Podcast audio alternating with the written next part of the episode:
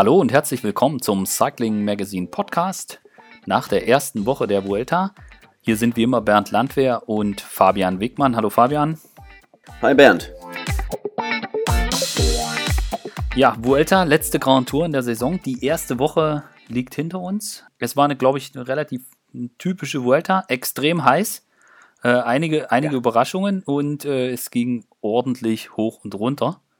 Äh, so wie es quasi wir mit Johannes äh, bevor der Vuelta im letzten Podcast schon ein bisschen besprochen hatten. Wie wir es gewohnt sind von der Vuelta, richtig. Ja, ja also ich glaube. Äh, wobei, wobei Johannes sagte, ich hatte kurz mit ihm mal gesprochen, er sagte, äh, er wundert sich ja jedes Mal, wie heiß es doch sein kann in Spanien. Obwohl er es vorher wusste. Ja. Also ich, äh, ich habe nur ein, ein äh, Tweet, glaube ich, war es. Äh, ich, ich, weiß gar nicht von wem, ob es Thomas de Gent war oder so. Er meinte, ja, äh, wenn dann, wenn, wenn die Durchschnittsgeschwindigkeit gleich der Temperatur ist. Ja, irgendwie ein, ist gut. 41 oder sowas. Und äh, irgendwie hat jemand drunter geschrieben, na gut, dass ihr nicht 45 gefahren seid. Ja. ist dann auch egal. fand, fand ich gut. Nee, extrem, extreme Hitze wieder. Und äh, ich, finde, ich mag ja die Vuelta irgendwie zum Zugucken ganz gern. Und äh, mhm. ich fand es sehr interessant. Also zum, zum Auftakt klassischer Favoritensieg. Äh, Sieg, äh, Rowan Dennis hat das, hat das äh, kurze Einzelzeitfahren zum Auftakt gewonnen. Und gleich mhm. am zweiten Tag Alejandro Valverde, ähm, der echt richtig gut in Form ist. Und so wie er sich da präsentiert, muss man sagen, äh, ich glaube, der hat die, die WM im Blick und das ist, das macht echt einen extrem starken Eindruck, wie er da fährt. Also jetzt nicht nur auf der zweiten Etappe, er hat sich ja noch einen zweiten Etappensieg geholt. Äh, das genau. war wirklich beeindruckend. Ja. Ja, äh, also Wahnsinn, die achte Etappe hat er ja auch gewonnen vor Sagern. Ähm, wenn man sich das nochmal so in der Slow-Mo anguckt, wo der hergekommen ist, ähm, ich glaube, es waren so 250, 300 Meter vor Ziel, kriegt er nochmal eine Welle ab und steht fast. Also es ist da komplett einge, eingebaut auf der rechten Seite und lässt sich aber überhaupt nicht beirren, fährt einfach weiter und fährt dann an äh, Peter Sagenberg hoch vorbei. Also ähm, da sieht man, was der für einen Bums gerade hat. Ja, extrem beeindruckend. Also, absolut, ja. Also äh, auf den Etappen, da macht ihm keiner was vor. Ähm, wenn er die Form hält, ist er der absolute Favorit für mich, für die WM auch. Ähm, aber jetzt müssen, sehen wir jetzt einfach die Vuelta jetzt äh, erste, erste Woche rum und ähm, die beiden zeigen sich da schon, schon ganz vorne. Ja, also ich muss sagen, ich war, was, ich war so ein bisschen gespannt auf gestern. Also da gab es die Bergankunft, die erste richtig schwere Bergetappe. Ähm, süß, wenn man das bei der Vuelta sagt, wo es auch schon Etappen irgendwie mit dreieinhalbtausend Höhenmetern gab. Ja, auf das sind Fall. so die, die, die, die, die Lieblingssprüche der sportlichen Leiter, wenn es dann nach einer Woche, äh, nach dem ersten Ruhetag oder wie auch immer, nach acht Tagen losgeht und der sportliche Leiter sagt zu den Fahrern, so, heute beginnt die Vuelta. Heute wird es richtig schwer. und die meisten sind schon irgendwie dreimal gestürzt, liegen im Lazarett und, ja. und denken nur, du Arsch. ja, kann, kann ja ich, aber richtig. Kann ich nachvollziehen. Es ist ja auch immer schön bei den äh, so Flachetappe, so zweieinhalbtausend Höhenmeter und so. Also, aber dennoch, die neunte mhm. Etappe war ähm, richtig schwer und mit, mit einer Bergankunft äh, Kategorie Especial in La Covatia. Und ich fand es auch interessant, Valverde ist nicht mit den Besten ins Ziel gekommen. Mhm. Er kam so ein bisschen dahinter, hat dann auch nicht das Leader-Trikot übernommen, das hat jetzt Simon Yates. Aber ich habe äh, für mich auch so ein bisschen, ich habe überlegt, ist das vielleicht auch noch ein Indiz dafür, dass er sich wirklich komplett auf die WM konzentriert und vorbereitet, weil man hat gesehen, also explosiv ist der wie Sau. Das ja. ist echt krass. Also du hast es gerade schön erklärt, wie er da rechts an der Bande 250 vor Ziel abparkt und dann am Ende doch als erster über die Linie fährt. Und Sagan hat nicht gebummelt. Ähm, und, aber jetzt bei den, bei den langen Bergen und so kann er vielleicht nicht so mit. Siehst du das vielleicht auch so? Meinst du, das könnte ja. schon Indiz sein dafür, dass er sich, ich sage jetzt mal, auch im Training stärker auf die WM konzentriert? Ja, das kann durchaus sein. Also ich meine, man muss ja sehen, der ist jetzt 38 und die langen Berge, da hat er ja schon immer, er ist, ist nicht so der, ähm, ja, bei den ganz langen Bergen hat er schon ab und, ab und an mal seine Probleme gehabt. Äh, jetzt hm. muss man gucken, ähm, jetzt hat er da so ein paar Sekunden, weiß nicht, 20 hat er da auf äh, ja, war nicht viel. verloren. Das ja. war jetzt nicht, nicht so dramatisch. Aber ähm, durchaus, also er, ist, er wird mit Sicherheit ähm, ja, diese kürzeren äh, Intervalle oder die kürzeren Anstiege mehr noch trainiert haben. Ähm, weil das ist nochmal sein großes Ziel. Die Vuelta hat er schon mal gewonnen. Ähm, das kann er nur nachlegen. Bei der WM war er schon zehnmal auf dem Podium, aber noch nicht ganz oben. Und ähm, er hatte eine Wahnsinnskarriere bis jetzt, aber das, äh, ja, die Weltmeisterschaft, die fehlt ihm einfach noch. Das Trikot fehlt ihm noch. Und ich glaube, da liegt der Fokus noch ein bisschen mehr drauf. Ja, das sehe ich auch so. Und äh, meine, sie haben ja mit Nairo Quintana auch keinen schlechten zweiten Mann. nee, genau. Und der war auch stark. Also gerade gestern, äh, Wilko Keldermann, über den können wir auch gleich nochmal sprechen. Ähm, weil der, ich weiß auch nicht, der hat einfach immer Pech. Aber egal, lass uns erst, erst machen wir das mit äh, Quintana. Äh, Quintana war der Einzige, der das Loch zu Keldermann gestern wirklich zumachen konnte. Und es gab vor der Vuelta so ein paar kritische Stimmen. Ja, Quintana, ob der da überhaupt noch äh, so motiviert ist und Vuelta. Und, aber das war richtig stark, was der gestern gemacht hat. Ja, das, das war äh, ganz stark. Und er, ich meine, er hatte sich so auf die, äh, die Tour konzentriert und ähm, eigentlich hatte alles gepasst für ihn. Und dann ist es ja dann gar, nicht, gar nichts zusammengelaufen. Und ähm, er, er, braucht jetzt nochmal wieder äh, so einen Grand Tour-Sieg, weil sonst ist irgendwann, äh, ja, seine Zeit da auch abgelaufen. Ne? Sonst hat, er, hat man das Vertrauen einfach nicht mehr in ihn. Man hat schon, schon ganz viel um ihn drum gebaut und ähm, man sieht an ihm, dass er sich einigermaßen erholt hat von der Tour. Ja. Ähm, ich meine, die anderen, die dabei sind, äh, die meisten äh, mussten irgendwie krankheitsbedingt oder sturzbedingt aufgeben, aber er ist da gut durchgekommen und ist in einer guten Verfassung. Und ich meine, wir haben ja noch ein paar Bergankünfte. Er wird da mit Sicherheit äh, ja, noch glänzen können. Ja, ja. Äh, ich habe es gerade angesprochen, Wilko Keldermann. Wir haben ja. vorher mit Johannes äh, vor der Vuelta darüber gesprochen. Das ist der Leader im Team Sunweb. Wilko ist ein extrem talentierter Fahrer. Ich habe schon in seiner U23-Zeit ihn verfolgt. Da war, war das für mich, also damals bei, beim Rabobank Nachwuchsteam, da habe ich gedacht, wow, was für ein Riesentalent. Und ähm, er hat das relativ früh in seiner Karriere auch gezeigt. Äh, er hat ja ins Profilager gewechselt, ist doch dann klemmt es irgendwie und er hat sehr oft äh, Pech gehabt mit Stürzen und Verletzungen und so auch in diesem Jahr, wo er Helfer von Tom Dumoulin sein sollte zur zur Tour de France und sich dann, ich glaube, sogar bei den nationalen Meisterschaften irgendwie das Schlüsselbein bricht. Ähm, mhm. Und ist jetzt, äh, ohne viel Rennen gefahren zu sein, zur Vuelta gekommen und hat eine fantastische Form, aber hatte halt wieder Pech, äh, genau in, in einer ungünstigen Situation äh, defekt und hat schon 1,40 verloren. Ich glaube, auf der sechsten Etappe war das. Äh, und irgendwie geht das so weiter. Der Typ ist wahnsinnig stark, aber er hat einfach Pech. Das ist unglaublich. Ja, der gibt, das ist ja irgendwie so ein Fluch, den die Holländer, glaube ich, haben. Mollema ist ähnlicher Typ, ne? Kreuzweig hatte auch schon äh, sowas an, ne? an den Backen. Immer ähm, wirklich passt alles, auch, auch von der Form her und, und ähm, von den Wattwerten, die sie treten können, können sie immer vorne mitfahren. Aber oft haben sie, ja, fehlt einfach was, dieses Quäntchen Glück. Ja, Wahnsinn, ja. Ja. Ja, das kann man. Ähm, aber er ist jetzt, äh, genau, also Vico ist jetzt in der, der ist jetzt 27, glaube ich. Ja. Ähm, das ist natürlich jetzt gerade so, kommt er ins beste, ähm, ja, ins beste Alter, was auch die Rundfahrten mit, äh, angeht. Ähm, es ist ja oft so, dass, dass man, äh, dass die jungen Fahrer so ein bisschen durchstarten am Anfang mhm. dann viel in sie, äh, ja, viel Druck auch aufgebaut wird oder sie sich selber auch aufbauen. Ähm, aber es ist halt nochmal ein Unterschied, ob ich jetzt mal zwei Tage gut fahren kann oder drei Wochen am Stück. Ja. Und ähm, ne, das, die, diese äh, Konstant, Konstanz, die braucht man einfach. Das dauert auch ein bisschen Zeit. Ne? Und ähm, ja, werden wir mal gucken, wie, wie er sich noch weiterentwickelt.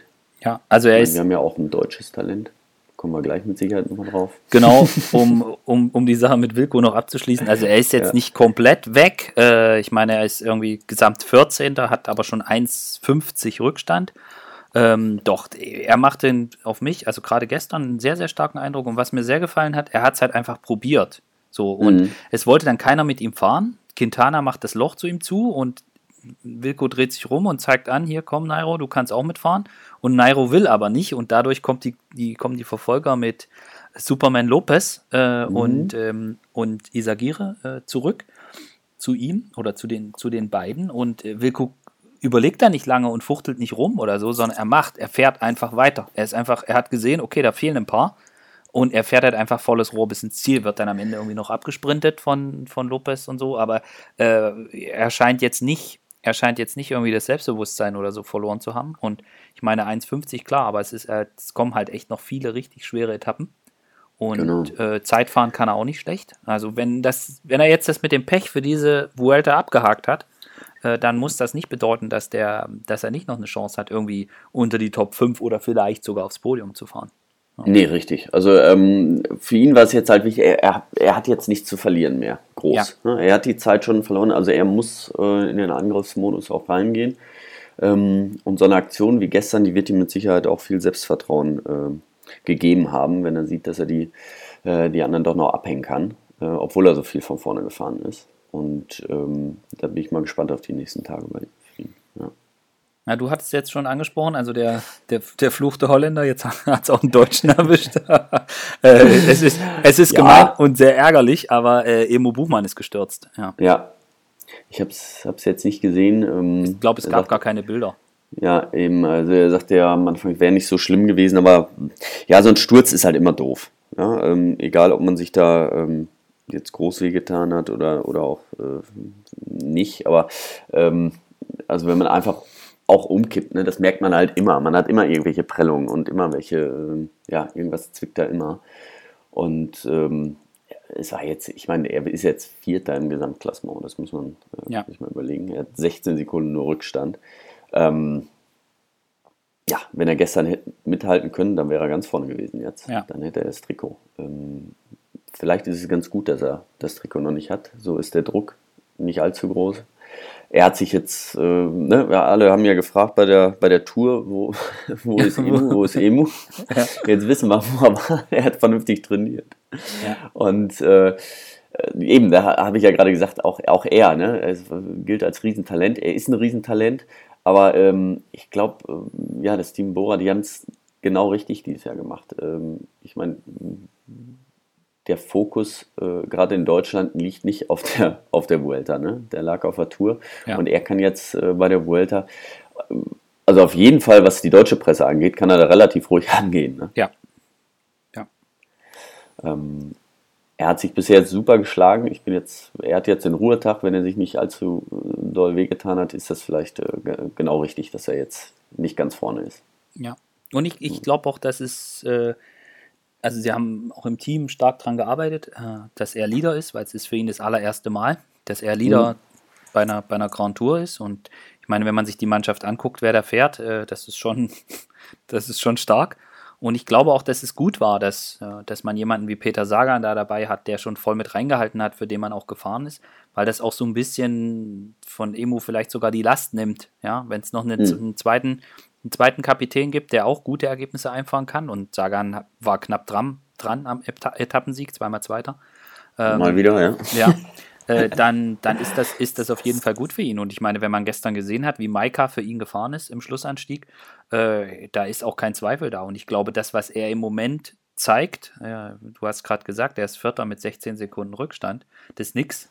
Ähm, nee. das, ist, das ist wirklich beeindruckend. Und ich glaube auch, dass es, er wird das jetzt spüren, also gerade die nächste Woche, wir hatten es in, unserer, in unserem Vorschau-Podcast gesagt, da, da wird es knüppelhart, ja, äh, gerade Richtung Ende der zweiten Woche vielleicht, vielleicht kommt auch der Tag, wo er mal nicht kann. Ja, weil die Anspannung, wenn man jeden Tag als Kapitän gefordert ist, du hast es so schön beschrieben schon, ist was ganz anderes. Aber er nimmt es einfach als Erfahrung mit und er ist auch noch jung. Ja, also das, genau, äh, ich ja. finde das sehr beeindruckend, wie er das macht. Und ich glaube auch, dass es ihm gut tut, dass er nicht jeden Tag 400 Mal im blauen Mikrofon erklären muss, äh, wo er denn wann, wie bei Herrn Froome oder auch nicht hätte mitfahren können wollen sollen mhm. und was ja, da jetzt ist, sondern er kann mhm. sich da auf sich konzentrieren und ich glaube, das ist eine gute Sache.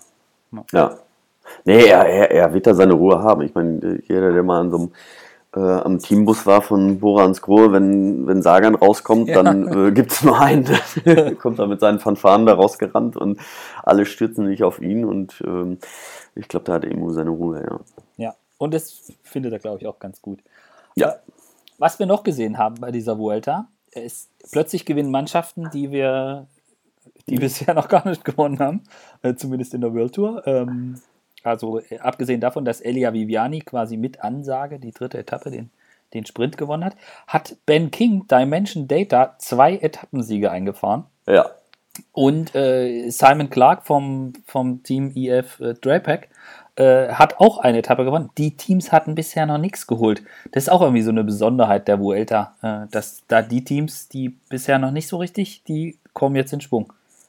Ja, klar, ich meine, viele, jetzt sieht man auch so, bei Sky ist jetzt auch so ein bisschen die Luft raus, ne? Also, äh, die haben sich halt, äh, die hatten ihren Punkt jetzt, äh, gerade Tour, da waren sie natürlich auch extrem stark und man sieht, sie können das auch nicht bei jedem Rennen machen. Und ähm, die anderen Teams haben sich jetzt halt, ja, sie müssen ja irgendwas rauspicken und sie haben gemerkt, okay, die Saison lief jetzt noch nicht so gut und ähm, hatten auch viele Fahrer eben, wenn, wenn man halt krankheitsbedingt auch mal eine längere Pause macht dann, und man dann wieder anfängt zu trainieren, ist man ja auch halt frischer als die anderen. Ne? Also manchmal kann so, eine, so ein Sturz oder so eine ähm, Verletzung im Nachhinein, wenn man die natürlich gut verdaut hat, ähm, sogar ganz nützlich sein.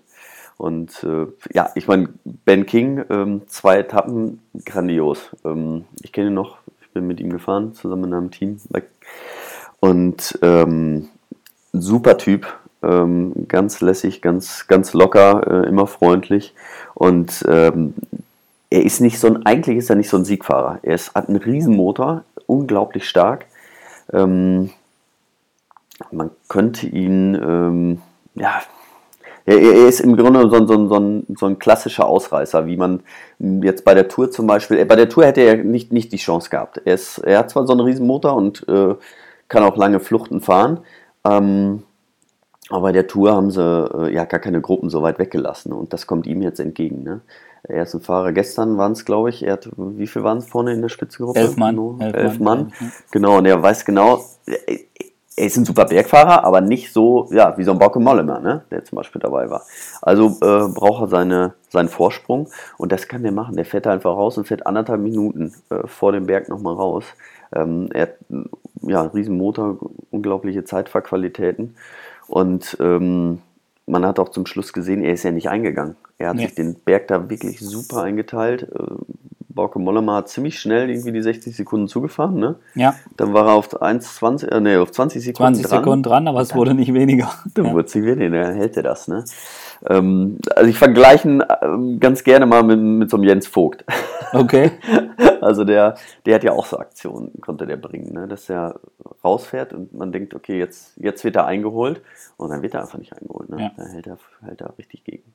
Ja, aber ich glaube, vom Typ her ist der ganz anders als Jens Vogt. Also ich habe den, ja. ich kenne ihn jetzt nicht wirklich gut. Ich habe den ein, zwei Mal, habe ich, wie man halt so äh, mit Fahrern, mit denen man jetzt nicht so zu tun hat, man sieht die ja schon und kann die beobachten. Und äh, auf mich hat er immer einen sehr geerdeten, sehr ruhigen, sehr, sehr nahbaren Eindruck gemacht und ich irgendwie auch so ein bisschen, ich weiß nicht, korrigiere mich, wenn ich da falsch liege, aber mhm. auf, für mich war das so dieser klassische amerikanische, große, talentierte Radfahrer, der einfach von diesen amerikanischen Rennen so stark geprägt ist, dass er in, in Europa große Schwierigkeiten hat, auf Position fahren und auch clever agieren und, und, und auch das, das Fahrerische. Das hat, da hatte ich bei ihm immer so gedacht, okay, da, das, das war ja so ein bisschen das, das, der, der typische Amerikaner, wenn ich das, mm, wenn ich das ja, so ja, sagen kann. Das stimmt. Ja, ja, nee, da hast du recht. Ja, ähm, ja er ist ein absoluter äh, Naturbursche und äh, wirklich geerdet. Ne? Also das äh, ja. ist auch. Äh, er hat mir meine Geschichte erzählt, dass er irgendwie, äh, ich glaube, mit neun Jahren sein erstes, äh, erstes Tier geschossen hat. Okay. in der Pampa. okay. ähm, ähm, ja, er ist so, der, der, wenn er zu Hause ist, dann ähm, macht er auch so Wandertouren und äh, verschwindet gerne mal für äh, drei, vier Tage, mhm. einfach nur mit dem, mit dem Zelt im Wald. Ähm, okay. Machen ja einige von den Amis, ne? Ja. Gibt es so ein paar. Aber ähm, ja, wie du schon sagtest, äh, in Amerika super Talent, super viele Rennen auch äh, gut gefahren, aber hier noch nicht so richtig angekommen und ähm, mich freut es äh, unglaublich jetzt für ihn. Ähm, aber auch fürs Team, da Menschen Data. Äh, die sind ja jetzt auch nicht unbedingt ähm, ja, Sieg verwöhnt, nee. Sieg verwöhnt diese Saison, äh, von daher äh, freut mich das wirklich sehr für die. Ja. Aber sag mal, Bauke hat es doch, also ich meine, hat es da voll verknödelt. Ich meine, du, ja. du kannst sie doch da nicht 1,20 wegfahren oder 1,30 wegfahren lassen. Ja, eigentlich nicht. Also der ist, äh, das ist halt auch, ne, hatte ich ja gerade schon gesagt, irgendwie äh, war ja auch das Megatalent, ne? Und ja. ähm, er fährt ja auch gut, er ist immer dabei, ja. aber er kann einfach nicht er kann nicht gewinnen. Ja, ist brutal, ja. Also, nein, so, so schlimm ist ja auch nicht. Er hat letztes Jahr eine Tour-Etappe gewonnen, aber äh, trotzdem, jetzt ist er schon das zweite Mal in der Spitzengruppe und wird Zweiter. Ja. Ja, Ne? das ist hart. Aber äh, ga- ganz krass fand ich auch die Roland-Aktion. Das war für mich so ein klassischer Pierre Roland. So dieses, ich, ich, ich lass, die, ich lass die wegfahren und dödel rum und plötzlich merke ich, hui. Und dann fahre ich hinterher. Also das war die erste Etappe, die Ben gegen gewonnen hat. Da Ja. lief quasi das Gleiche, nur mit Pierre Roland ja, und, nicht, und nicht mit Bauke. Äh, der hat es halt einfach verknödelt und äh, ist, Genau, ich glaube, da hat er sich einfach zu stark gefühlt. Hat er, war einfach. Äh, Hat einfach gedacht, die, die hole ich locker weg. Und dann hat er Genau. sich komplett den Stecker gezogen bis 200 vor Ziel. Also Roland war dann dran und dann sprinten die beiden los und dann wird er Dritter. Knallhart. Ty- Ein, ein echter Roland. Also ich glaube, der, echter Roland, kann Ja. man so sagen. der weiß manchmal nicht, wohin damit und dann bringt er. äh, Also früher ist er immer am, am vorletzten Berg, wenn, äh, also jetzt alles überspitzt und Ja. symbolisch gemeint, wenn, wenn Sky noch mit fünf Helfern volles Rohr gefahren ist, dann hat Pierre Roland attackiert, sich Attackiert. komplett den Stecker gezogen und ist am letzten Berg eingegangen. Ähm, an, an, anstatt dass er irgendwie mal gewartet hat, bis die Helfer auch schon nicht mehr können. Und jetzt hat er sich irgendwie darauf äh, gelegt in Gruppen, aber ist so richtig. Aber gut, er hat auch schon. Erfolge. Ja, ich mein, will man nicht meckern. Im Endeffekt, wenn es dann klappt, ne, ist es ja auch geil. Und dann wollen wir Fall. solche Aktionen natürlich auch sehen. Ne? Und Auf jeden Fall. Äh, ne, Keldermann haben wir uns jetzt auch, ne, dass, dass der einfach mal was macht ne? Ja. und nicht die ganze Zeit nur hinten drauf sitzt, dann, dann gewinnen halt doch immer wieder dieselben. Ja, Ähm, von daher, ja, wollen wir nicht schimpfen. schauen. Wollen wir nicht Genau. schimpfen. Ich meine, es ist jetzt noch alles, alle äh, ja, Favoriten haben wir jetzt noch vorne mit dabei. Ne? Das ist jetzt ähm, ähm, bis auf Kwiatkowski, der, ja, der wirklich einen sehr starken Anfang gemacht hat, der jetzt ähm, schon 2.10 hat der Rückstand gerade. Aber das ist Ähm, das Valverde-Thema, oder? Der guckt einfach auf die WM. Ja, wahrscheinlich. Ähm, gut, äh, ja, ich meine, er, er war vorne mit dabei, er ist auch gut drauf. Und ähm, ihm wird so ein, so ein Grand Tour-Sieg auch mal ganz gut passen. Ne? Also, Ja, Weltmeister war er auch schon. Stimmt, stimmt. Aber da sieht man auch, ich meine, der äh, hat bei der Tour auch ja, ordentlich gelitten, musste da viel von vorne fahren und ähm, da wird er wahrscheinlich auch so ein bisschen Tribut zahlen müssen. Auf jeden Fall. Und ich meine, der hat zwar jetzt in diesem Jahr nicht so viele Klassiker im Frühjahr gefahren wie die anderen Jahre, aber trotzdem hat der natürlich auch, ich weiß jetzt nicht, wie viele Renntage der schon hatte, aber der kommt jetzt, der kratzt bestimmt jetzt auch schon an den, an den 80 Renntagen oder sowas diese Saison. Also ähm, das, das Kwiatkowski fährt da auch wieder ja, eine richtig lange Saison und vor allen Dingen das ganze Jahr halt irgendwie stark. Ja, Schon so ein bisschen, Ja, ja, ist- so ein bisschen der neue. Valverde. ja. Gut, also wir freuen uns auf die nächsten zwei Wochen Vuelta. Äh, So, willst du es genau wissen? 76 Renntage hat er, ja? 76, ja, siehst du, war ja gar nicht so schlecht. 11.658 Rennkilometer. So, und die Vuelta geht noch ein bisschen und äh, Mhm. Pferde auch noch. Boah, Ja, kommt auf seine 13.000. 14.000. Ja. 14 eher. Ja. kann man machen. Nur im Rennen, Nur im Rennen. noch kein Training. Ja, aber der, ein ehemaliger Teamkollege hat von mir mal äh, zum Ende sein, von dir, hat mir zum Ende seiner Karriere mal gesagt, boah, ich fahre viel lieber Rennen, ich habe keinen Bock mehr auf Training. Ja, gibt es auch. Gibt's auch. Kommt vor, Ja. kommt vor. Aber Ja. das ist bei Kwiatkowski, glaube ich, noch nicht der Fall. Und außerdem ist der noch nicht, ist der noch gar nicht so alt. Machen, Nee, wir, genau. machen wir einen Strich drunter unter die Volta und freuen uns Ja. auf, die, auf, die nächsten, äh, auf die nächsten zwei Wochen. Auf jeden Oh. Fall. Und äh, ich habe noch zwei Sachen, die ich gerne mit dir besprechen würde. Das eine ist äh, das Thema, also Transfermarkt haben wir schon ein bisschen drüber geredet, aber es gibt da einen Aspekt, den ich ganz gerne mit dir noch besprechen würde, weil das tauchte jetzt so ein paar Mal auf, dass ähm, jetzt nicht nur André Greipel, sondern auch Simon Geschke nach einer sehr langen Zeit ihre Mannschaft wechseln. Also Simon ist, glaube ich, bei Skill Shimano Profi geworden und fährt da gefühlt seit 400 Jahren und wechselt jetzt die Mannschaft. Äh, bei André Greipel, der war ja quasi auch äh, mit, mit Lotto Sudal quasi verheiratet und man muss schon sehr weit zurückrechnen, äh, wo er nicht bei dem bei der Mannschaft gefahren ist und auch er Mhm. wechselt jetzt wechselt jetzt das Team. Gab jetzt viele, die gesagt haben, ja und warum und und äh, ich meine bei André war es sicher noch mal nochmal eine andere Konstellation, aber auch bei Simon Geschke, ja, warum wechselt der nach, nach so einem Team und worum geht es da? Und ähm, das würde mich interessieren, wie du, wie du das betrachtest, gerade auch für einen Fahrer, der jetzt wie Simon gesagt hat, ich brauche mhm. einfach nochmal einen anderen Einfluss, ich brauche nochmal eine andere Sichtweise. Ich will, ich glaube, er hat sogar gesagt, ich will einmal in meinem in meiner Karriere das Team gewechselt haben. Ähm, äh, vielleicht kannst, kannst du das ein bisschen erklären, was, was sich da wirklich verändert und was da dahinter steckt, weil wir haben es auch mitgekriegt, dass vielen bei unseren Lesern, denen, denen fehlt da so ein bisschen die Vorstellung, warum und, und was das bedeutet. Ja, ja, ich glaube, man hat es jetzt gesehen, also nach seinem Tour, er hat sich eigentlich stetig äh, weiterentwickelt. Er hat jetzt nicht diese Riesensprünge gemacht, aber er ist wirklich so äh, Schritt für Schritt in, ja, bis, bis zum Toursieg eigentlich, äh, oder Tour-Etappensieg war vor zwei, war, war zwei Jahren oder drei Jahren, hat er sich eigentlich stetig verbessert. Und immer, jedes Jahr hat er nochmal eine Schippe drauflegen können. Und äh, ja, die letzten zwei Jahre wurde es jetzt einfach ein bisschen ruhiger. Ähm,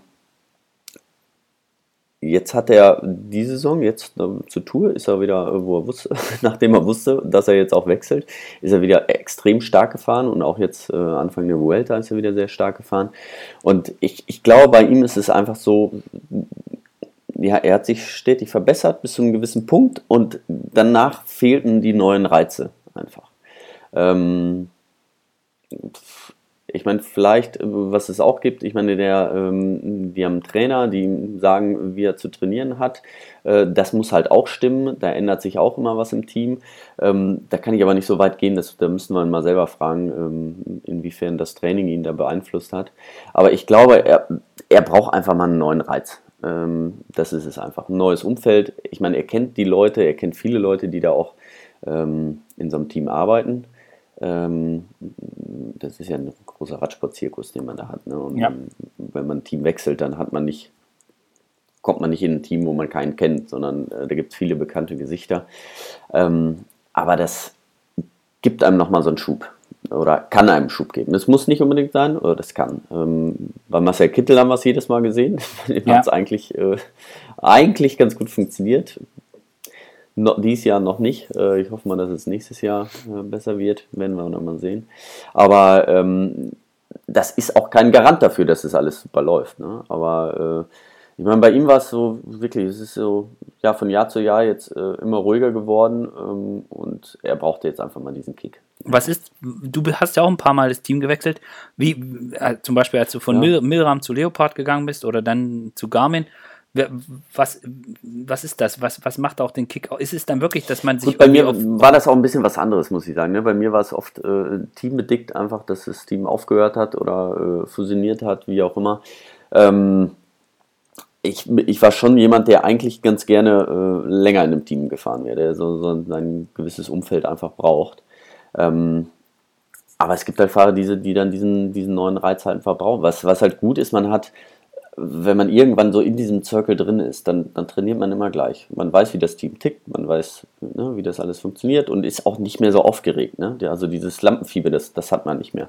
Wenn man in ein neues Team kommt, äh, egal ob man die Leute kennt von früher oder von, vom, vom Rennen, vom, aus dem Hotel, wenn man sich schon oft gesehen hat, ist es doch immer wieder was anderes und äh, man ist einfach aufgeregter und äh, ja, das, das kann nochmal so einen Schub geben.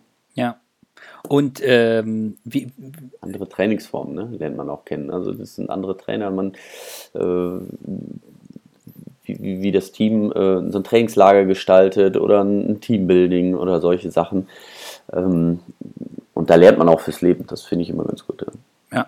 Und es spielt auch eine Rolle, dass man, wenn man irgendwie vier, fünf Jahre in einem Team ist, ich meine, der sportliche Leiter, der kennt dich, der weiß, der teilt dich dann vielleicht auch so ein, da kommt man vielleicht auch nicht so aus, aus seiner Rolle raus. Äh, ist das, ich, ich stelle mir das auch so vor, wie man kann es im Fußball kann man es oft auch sehen, dass, äh, keine Ahnung, wenn ein neuer Trainer kommt, plötzlich spielt mal einer nicht rechts hinten, sondern links vorne und ähm, mhm. das, das kann ja auch gut sein. Also, dass so eine gewisse Kontinuität, wenn die sportliche Leitung gleich ist und ähnliches, dass sich da auch sowas einschleift, dass es das vielleicht auch für einen Fahrer schwerer macht, dann vielleicht da mal auszubrechen, vielleicht auch neue Sachen zu machen, weil so ein Team dann vielleicht eher drauf geht und sagt, äh, wir wissen, was wir an dir haben, du bist der Mann, der letzte Mann bei Tom oder sowas, ja. Und äh, nee, nee, du konzentrierst dich mal lieber auf das und und nicht auf vielleicht die Frühjahrsklassiker oder sowas.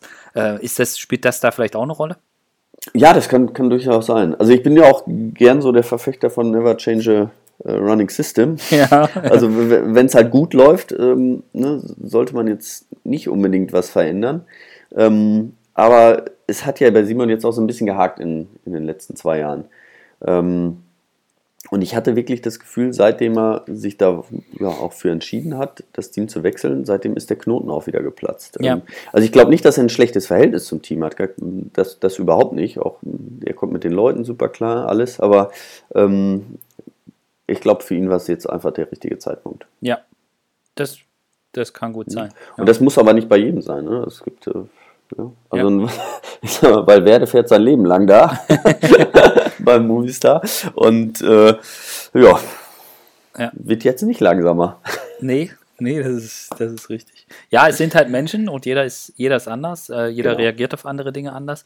Ähm, du hast gerade noch was Interessantes angesprochen, nämlich mit Team auflösen.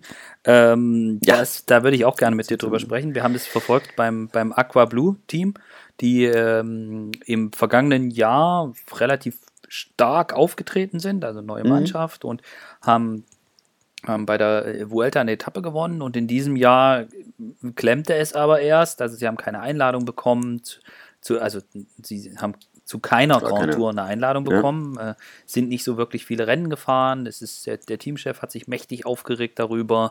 Es klemmte hier und vorne und dann gab es irgendwie vor, ich weiß jetzt nicht, glaube ich auch schon wieder einen Monat her oder so, haben sie dann irgendwie verkündet, dass sie fusionieren oder dass sie die Mannschaft von, von Nick Nuins, die, wo Vote von Art fährt, äh, übernehmen und dann haben sie es wieder zurückgezogen und äh, die fusionieren jetzt aber mit, mit, mit Rumpot und jetzt äh, plötzlich steht Aqua Blue äh, ja, vor dem Aus, beziehungsweise das Aus ist besiegelt. Äh, es kam nämlich die Pressemitteilung, äh, sie, sie fahren kein Rennen mehr und äh, sie werden keine Lizenz fürs nächste Jahr beantragen.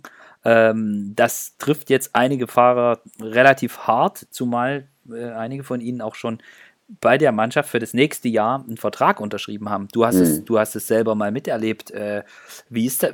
Ich kann mir das vorstellen, dass es für einen Fahrer extrem schwer ist, weil als Profi guckt man ja stark auf sich und nimmt das als so vielleicht auch so ein bisschen als gegeben hin, was da, was die Struktur und so des Teams betrifft. Die stehen jetzt wie Brett vor Kopf. Äh, das mhm, ja. für, für sicher nicht einfach. Du hast es selbst miterlebt. Wie ist das für so einen Fahrer? Ja, ist eine absolute scheiß Situation. Ne? Man hat jetzt äh, ein bisschen haben wir noch, ein paar Rennen sind noch, aber äh, die Saison neigt sich so langsam dem Ende zu und die Teams haben eigentlich ja im Großen und Ganzen schon ähm, ihr Geld ausgegeben. Also äh, einen Riesenvertrag kriegt man da jetzt nicht mehr. Ähm, Stefan Denefel hat das jetzt schon ein paar Mal mitgemacht, ne? Also ähm, dem kann ich wirklich äh, mitfühlen. Ähm, der war schon bei einigen Teams, die zugemacht haben, wo er auch eigentlich noch einen Vertrag hatte. Ähm, er ist letztes Jahr super stark gefahren, hat die Königsetappe bei der Vuelta gewonnen und ähm, dachte so, oh, neues Team, neuer Aufschwung, ähm, alles gut. Und jetzt wieder so ein Dämpfer. Ähm, er hatte am Anfang der Saison wieder Probleme, auch gesundheitlich. Und das macht es auch für ihn nicht leichter, ne? aber für alle anderen natürlich auch nicht. Ähm, das ist, äh, ja, das ist jetzt eine harte Situation. Also ich kann da äh, absolut mitfühlen, wenn man, wenn man da so ein bisschen, oder nicht nur ein bisschen, wenn man in der Luft hängt und nicht weiß, äh, kriege ich jetzt noch einen Vertrag und wenn ja, wo? Ja. Ja, und das Problem ist, das Team startet jetzt gar nicht. Also die sollten eigentlich Tour of Britain fahren, aber äh, mhm. das Team hat gesagt, nee, wir starten nicht. Ähm, jetzt das macht es natürlich nochmal schwieriger für die, für die Fahrer, sich dann auch nochmal, die müssen sich ja jetzt im Grunde genommen zeigen. Die müssen sich irgendwie ja. müssen ihre äh, Bewerbungsunterlagen irgendwie abgeben und würden sich natürlich gerne nochmal äh, ja, ihre Palmares so ein bisschen aufpolieren. Aber wenn sie das noch nicht mal können, wenn sie noch nicht mal die Möglichkeit jetzt haben, ist das natürlich doppelt schlimm. Ja, und äh, ich meine, gerade für die Fahrer, die jetzt für die, fürs nächste Jahr einen Vertrag haben, ich meine, klar, es gibt die UCI Bankbürgschaft, äh, die betrifft aber nur die aktuelle Saison, soweit ich weiß.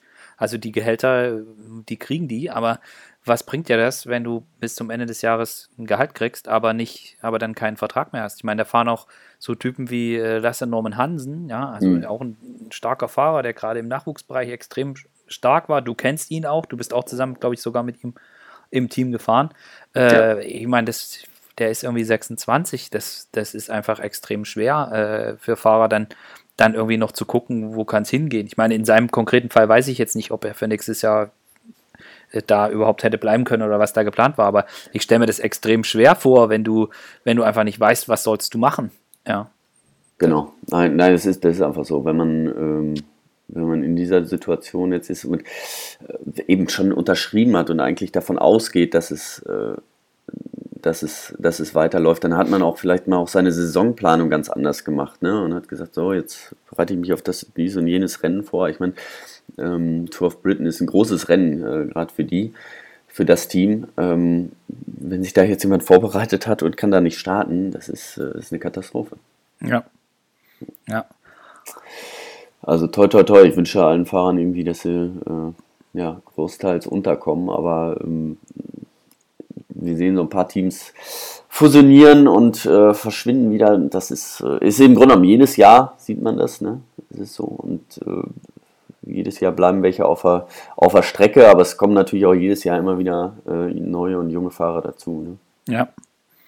Ja, und äh, im Moment wären es nicht mehr Teams und dadurch, dass die bei den Grand Tours die, die, äh, die Start, also die Anzahl der Fahrer je Mannschaft reduziert worden sind, äh, rechnen die Teamchefs natürlich auch durch und sagen, okay, da brauchen wir vielleicht, also ich glaube, Lefebvre hat das gesagt, er braucht irgendwie zwei Fahrer weniger äh, im mhm. Team, ähm, weil ja, aufgrund der, der Änderung. Das sind ja natürlich alles Dinge, die da zusammenkommen. Aber es ist natürlich für jeden, der davon betroffen ist, ähm, es ist natürlich hart, wenn so spät in der Saison das Team dicht macht. Äh, da wird es halt einfach, wie du gesagt hast, da wird es halt einfach extrem schwer, irgendwie noch was, noch was zu finden. Ja. ja. ja. Schwierig.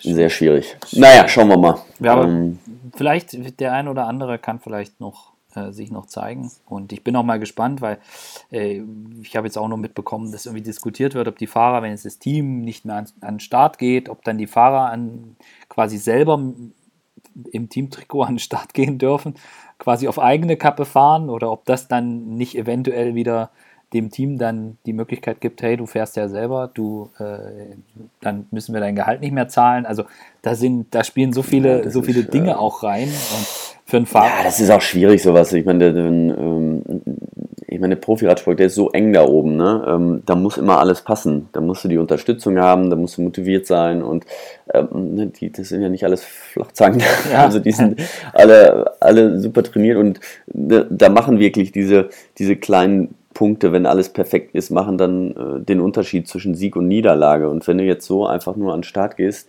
pff, ist das schwer ja. noch ein wirkliches, äh, ob das was bringt, weiß ich nicht.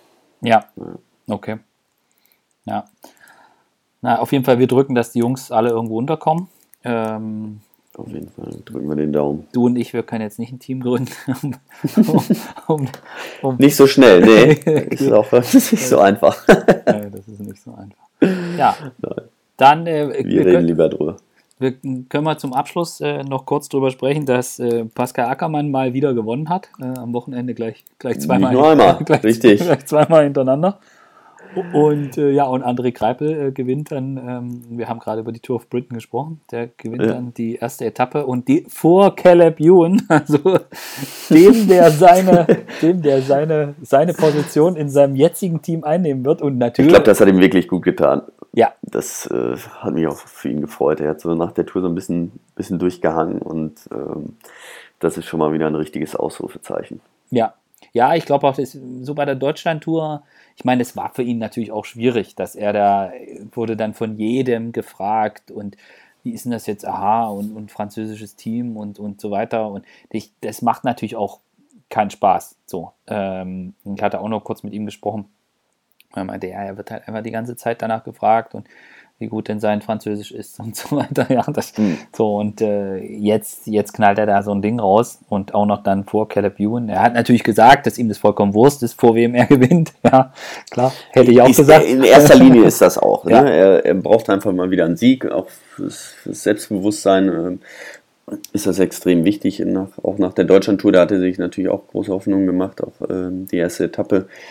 Ähm, ja, ähm, von daher ist das wirklich schön für ihn. Das oh. freut mich auch sehr. Und ich glaube, für jeden Sprinter ist es einfach geiler, wenn du vor Caleb Ewan und äh, Fernando Gaviria gewinnst, ähm, als, äh, als wenn das du quasi der einzige Top-Sprinter am Start bist. So kannst genau. du halt, weil sonst heißt es ja wieder, ja, ja, und da war ja keine Konkurrenz. Und da hat er jetzt einfach einen rausgehauen. Und ich glaube, das war jetzt auch für ihn extrem wichtig, so, ein, so einen Erfolg einzufahren und einfach auch, auch mit, mit, mit wieder mit neu getanktem Selbstbewusstsein dann vielleicht auch Richtung, Richtung Herbst und dann natürlich auch die nächste, die nächste, nächste Saison, Saison zu gehen. Zu nehmen. Ja. ja, ja, genau.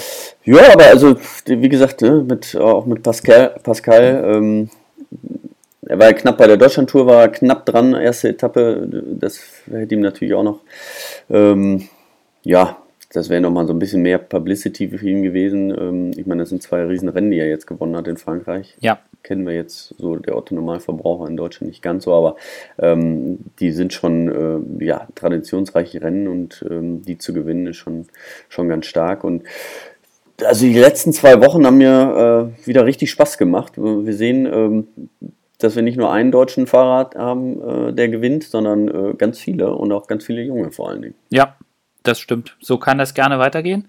Und jetzt mit, mit, mit Emu, der da noch äh, aktuell ums Podium bei der Vuelta kämpft. Äh, ja. Den schließe ich damit ein, genau. Das ist, ist echt krass. Krass, was da aus deutscher Sicht gerade passiert. Ja. ja. Ja, schön. Ich freue mich da wirklich. Kann so weitergehen. In Zukunft. Auf jeden Fall. Und äh, wir hören uns demnächst wieder. Genau, gucken wir, freuen wir uns jetzt erstmal auf die nächste Woche. Jetzt erstmal Ruhetag heute, aber in England geht es ja weiter. Und dann äh, ja, haben wir ein paar schöne Rennen die nächsten Tage. Ja, das ist das Schöne, jeden Tag Dreiradrennen. Ja. Fabian, danke dir. Danke dir, Bernd. Äh, allen fürs Zuhören auch. Vielen Dank und bis zum nächsten Mal. Bis bald. Tschüss. Ciao.